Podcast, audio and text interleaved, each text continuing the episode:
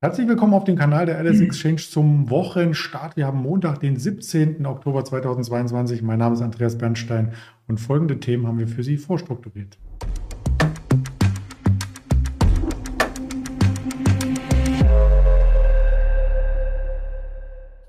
Natürlich auch wieder als Interview mit unserem Händler an der LS Exchange. Das wird heute der Georg sein. Bevor ich ihn hinzuschalte, noch der Risikohinweis.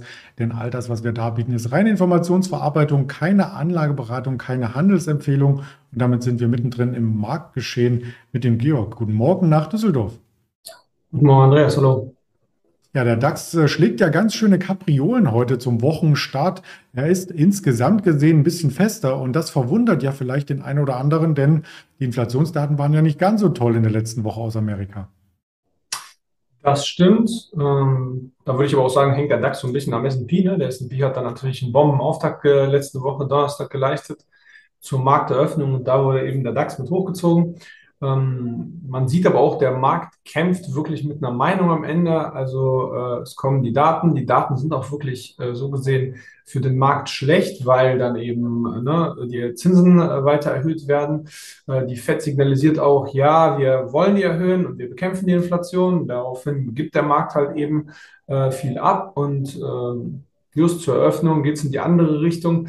Ähm, also da ist der Markt sich immer noch uneins, aber eigentlich fällt das doch in das Bild der letzten Wochen, Monate, wie auch immer. Also diese Range, die wir jetzt irgendwie haben zwischen, ich sage jetzt mal 11.800 Punkten und mal 12.800 oder fast 13.000 Punkten. Das ist doch da, wo der Markt so pendelt und eigentlich ist man sich so ein bisschen uneins. Es ist gleichzeitig äh, Krise und Rezession vorhergesagt und höhere Zinsen. Das ist alles nicht gut für den Markt. Und dann wird aber auch gesagt, ja, vielleicht haben wir jetzt irgendwie das Bottom erreicht und wenn die Rezession dann kommt, dann werden die Zinserhöhungen doch nicht so stark ausfallen, wie der Markt es jetzt einpreist. Und deswegen, ähm, je nachdem, welche Newslage da gerade überwiegt, äh, in die Richtung schwingt der Markt. Und ich glaube, das wird auch immer noch ähm, ja, relativ äh, unsicher einfach bleiben über die nächsten Monate. Es ist so ein bisschen Schaukelbörse.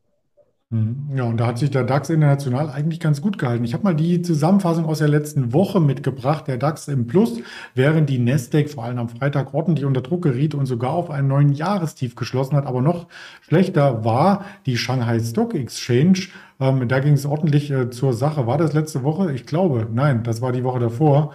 Ähm, das heißt aber, Trotzdem in Asien, da dampft es so ein bisschen, wenn man den einschlägigen Schlagzeilen Glauben schenken darf. Denn der Parteitag hat begonnen und da gibt es Warnungen, der geht übrigens eine ganze Woche, alle fünf Jahre, dass auch die Null-Covid-Strategie hier vielleicht noch zu weiteren Einschränkungen führen kann.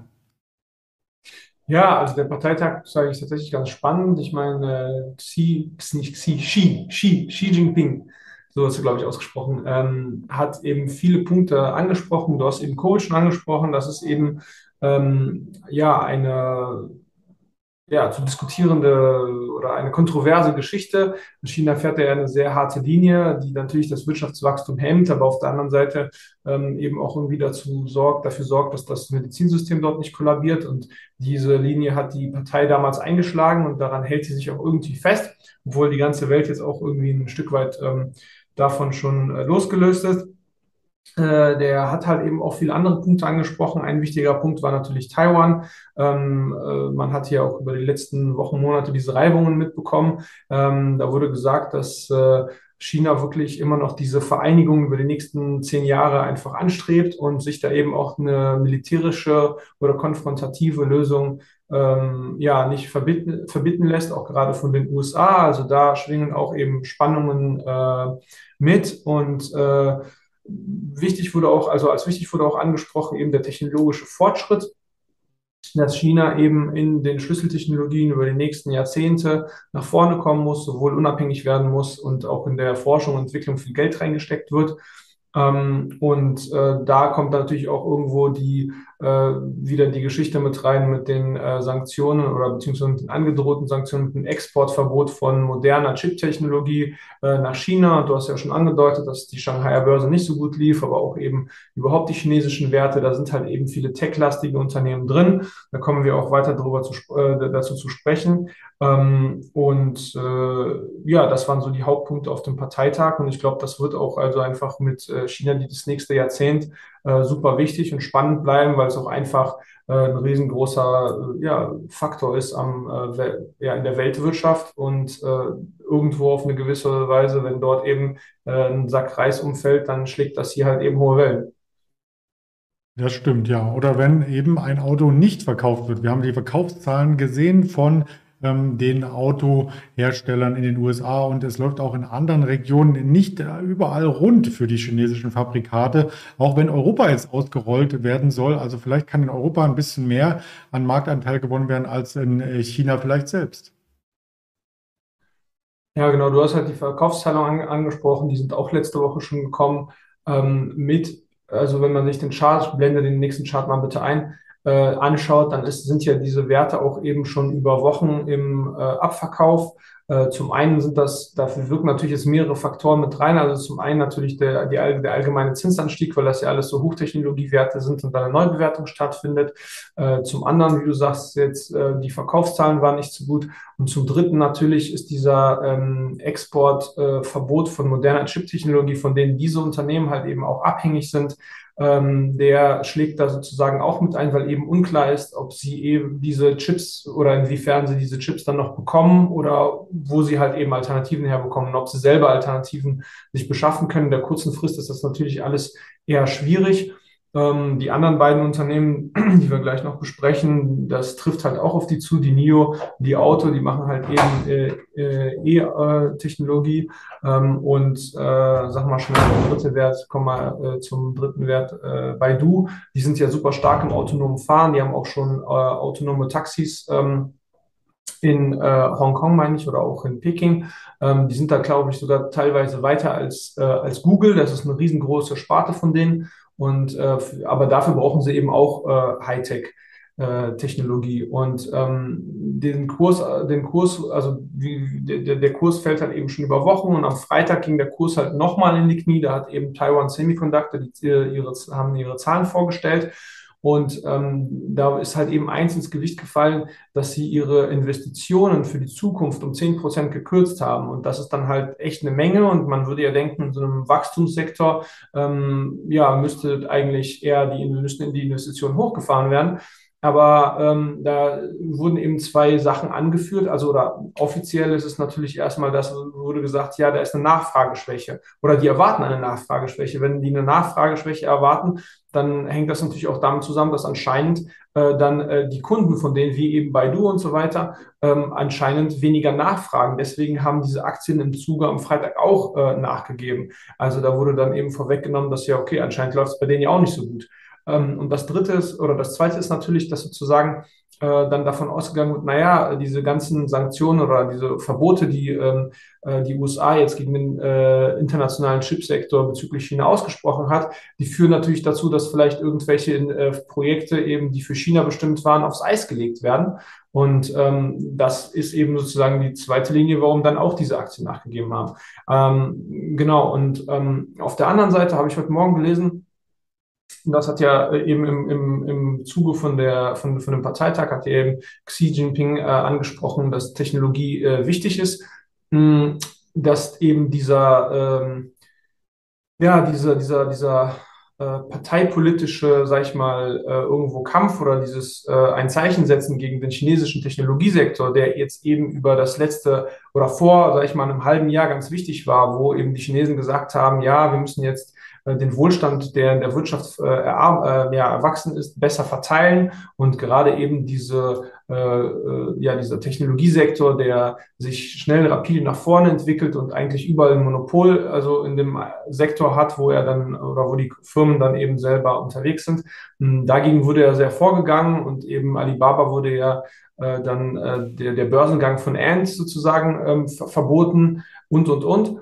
Und äh, in, im Zuge dessen äh, hat eben Goldman Sachs oder ich glaube auch andere Analysten haben geschrieben, ja, dass vielleicht sozusagen das jetzt so ein Ende hat so ein bisschen, weil jetzt braucht man die Firmen ja wieder. Jetzt muss man eben äh, zusehen, äh, dass man eben im Technologiebereich nach vorne kommt und dann kann man ja nicht gleichzeitig diese Firmen kaputt machen.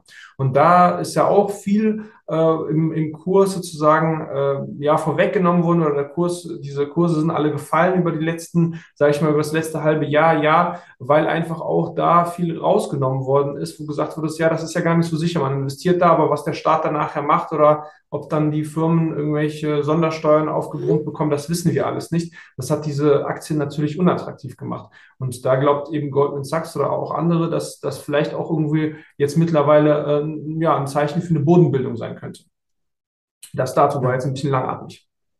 Genau, das werden wir mal weiter beobachten auf alle Fälle. Die Li Auto hat es ja auch noch mit reingebracht und dieser Technologiewandel beziehungsweise auch die Engpässe, die machen sich dann auch bei deutschen Unternehmen quasi bemerkbar. Und da hast du uns heute die Trägerwerk mal mitgebracht. Wir hatten in der vergangenen Woche ja schon mal aus dem Medizinsektor einen Wert, der nicht gut läuft und gewarnt hat und jetzt kommt das Unternehmen hinzu. Ja, vollkommen richtig. Trägerwerk hat am Freitagabend noch, also relativ spät in einem nachbörslichen Handel, äh, eine Gewinnwarnung veröffentlicht. Sie haben den Ausblick für das laufende Geschäftsjahr zurückgenommen. Auf Basis der Zahlen fürs dritte Quartal wurde gesagt, das ist nicht mehr zu schaffen. Es wurde an, äh, ähm, äh, anversiert ähm, äh, ein Umsatzrückgang für dieses Jahr von fünf bis neun Prozent. Ähm, das wird nicht zu schaffen sein. Im dritten Quartal allein ist der Umsatz um 9,2 Prozent zurückgegangen und es wurde avisiert eine Marge von 1 bis 4 Prozent. Dazu wurde tatsächlich nichts weiter gesagt, aber ja, man muss dann wohl davon ausgehen, dass es vielleicht eher Richtung unteren Korridor geht oder beziehungsweise sogar ins Negative oder leicht ins leicht Negative. Dazu muss man natürlich wissen, das Trägerwerk einfach, äh, die machen ja auch diese Atemgeräte, die halt eben in Covid eine super Nachfrage erfahren haben und die hatten sozusagen jetzt die letzten zwei, drei Jahre eine richtige Sonderkonjunktur.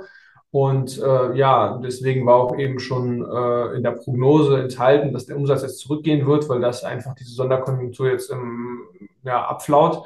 Ähm, aber eben zusätzlich dazu haben sie eben Lieferkettenprobleme und andere Bereiche äh, können eben auch nicht so gut beliefert werden, weil, ähm, ja, weil, weil eben einfach Vorprodukte fehlen, und weil sich das jetzt sozusagen alles so ein bisschen aufstaut und gleichzeitig die Nachfrage war doch noch höher als, sage ich mal, von vor Corona sozusagen.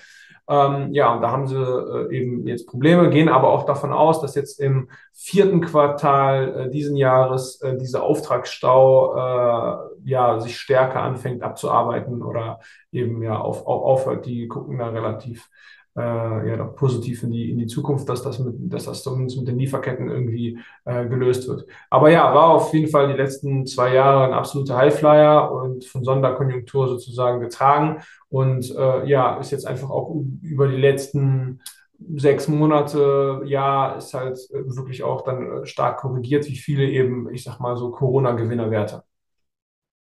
Und das Unternehmen, was wir da letzte Woche aus dem Segment vorgestellt haben, war eben die Philips, die auch gewarnt hatte und die Siemens Healthineers, die klagt ja auch über Lieferengpässe. Lass uns nochmal auf die Unternehmen schauen, die in dieser Woche noch Quartalzahlen bringen. Die dürften nämlich die Börse beeinflussen. Und da haben wir heute beispielsweise noch eine Bank of America, eine Charles Schwab. Nachbörslich gibt es auch wieder Daten, die First Bank.